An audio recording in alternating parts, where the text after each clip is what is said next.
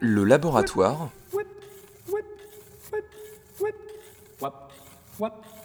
de la création.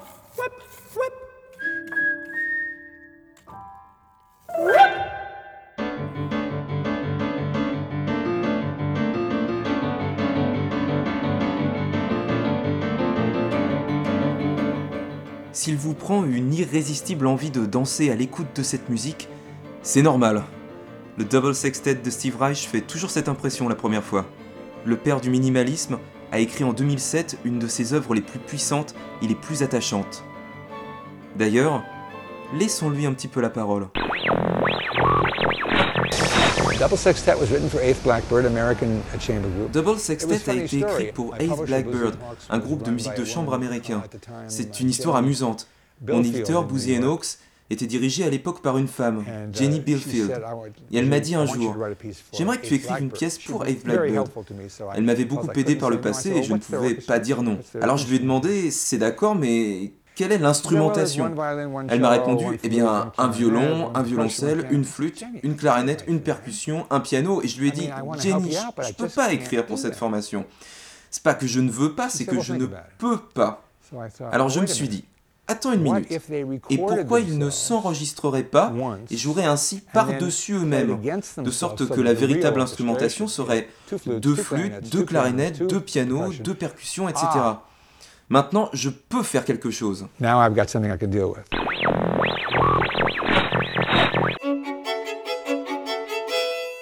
Car oui, Reich ne peut sous aucun prétexte écrire une œuvre sans instrument en double. Son style si reconnaissable est en effet basé sur des canons à l'unisson. C'est pas compliqué. Il fait jouer une mélodie à un instrument, puis son double lui répond par la même chose, légèrement en décalé. Le tout crée ainsi de nouveaux territoires parfois très inattendu, comme dans ses premières œuvres où ces décalages sont carrément irrationnels. Des flottements incroyables semblent ainsi surgir de nulle part. C'est ce que Reich nommera lui-même des déphasages, comme dans sa mythique Violin Phase de 1968 pour quatre violons.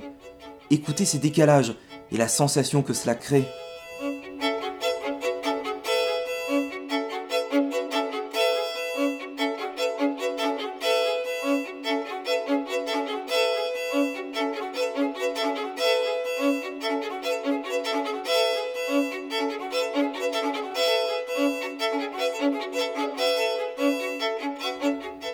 Cette idée du double, du triple, est en fait inspirée des expérimentations du compositeur sur des bandes magnétiques au début des années 60. Mais c'est aussi un écho direct de la musique du grand Jean-Sébastien Bach, que Reich met sur un véritable piédestal. Alors, et si on se mettait un petit peu en mode concerto brandebourgeois On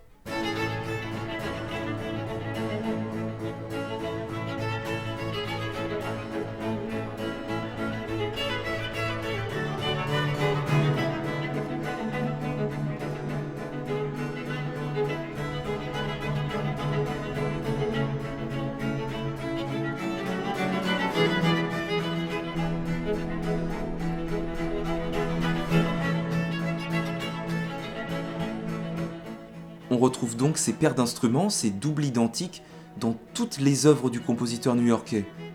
De Piano Phase en 1967,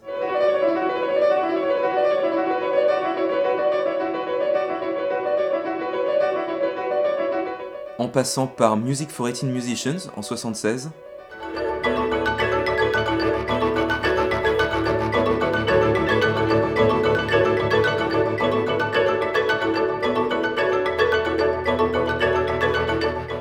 York Counterpoints de 1985,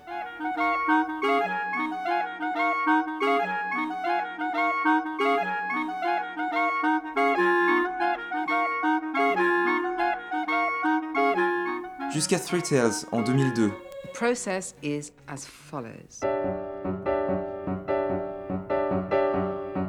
process is.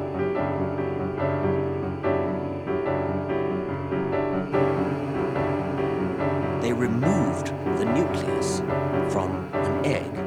Ou encore le tout récent Pulse de 2015.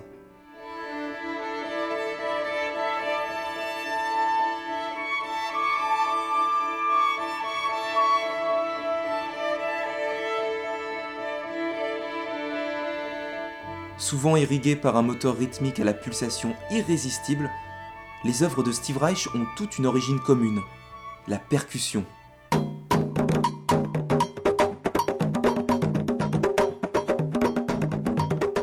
C'est le choc lorsqu'au début des années 70, le compositeur se rend au Ghana étudier la percussion traditionnelle.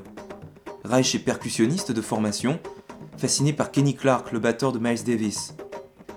Il trouve alors dans les musiques percussives ghanéennes une résonance incroyablement personnelle. Ciselant de plus en plus ses patterns, c'est-à-dire de courtes formules rythmiques stylisées, il aboutit en 1972 à une œuvre pivot.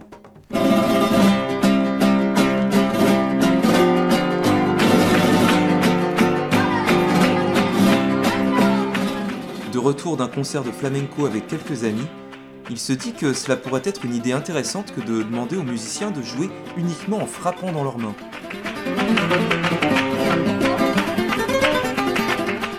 Une seule formule sera alors utilisée en boucle pendant 4 minutes, un rythme qui deviendra même LE classic pattern. On l'entend légèrement décalé de plus en plus, graduellement, mais sans être irrationnel, comme on l'entendait dans Violin Phase.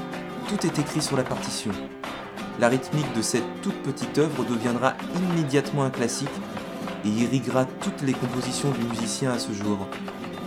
Et cette petite pièce, c'est la mythique clapping music.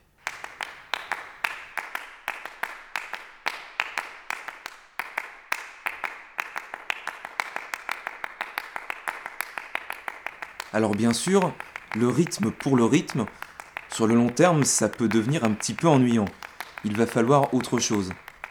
Reich va alors utiliser cette rythmique dérivée de clapping music, ce classique pattern, comme un tapis sur lequel se développera une musique à la fois tranchante et arachnéenne. Et bien sûr, devinez par quoi va s'ouvrir notre double sextet qui nous occupe aujourd'hui.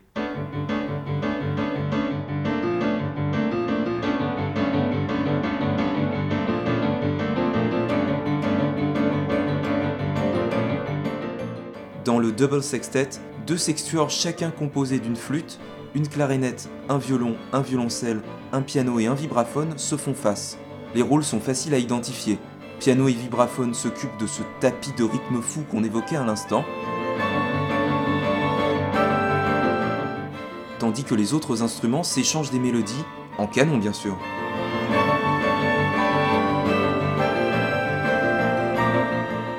Et après 8 minutes effervescentes et revigorantes, quoi de mieux qu'une pause avec un petit slow?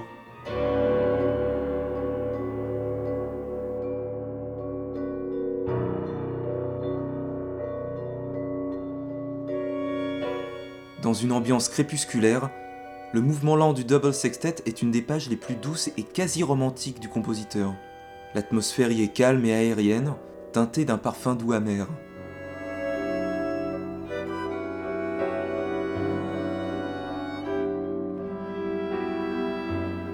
Tendez aussi l'oreille vers le tapis rythmique dont on parlait tout à l'heure. Ici, dans un tempo plus lent, la matrice des pianos et des vibraphones semble apparaître comme des reflets dans l'eau, une réverbération moirée.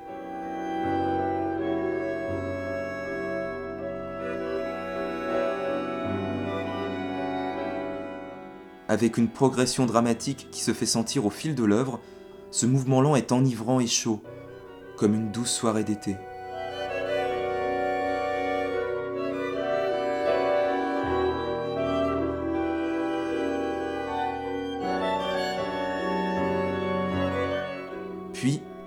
Sans crier gare, on l'attendait. Un final survitaminé, un dernier fast décoiffant à nous plaquer au mur. Écoutez cette rythmique étourdissante.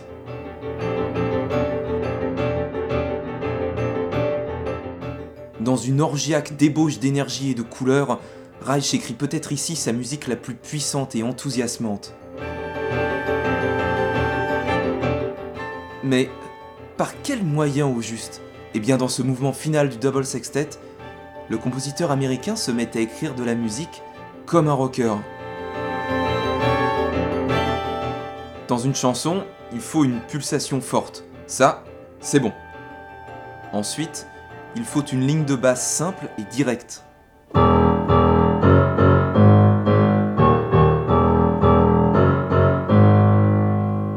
Et par-dessus, des accords efficaces. Prenons-les de manière simplifiée.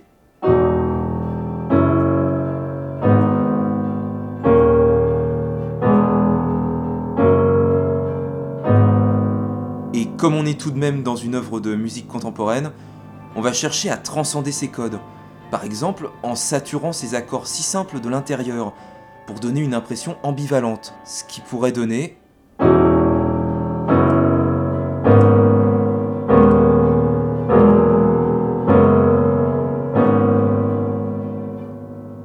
morceau fini, cela nous fait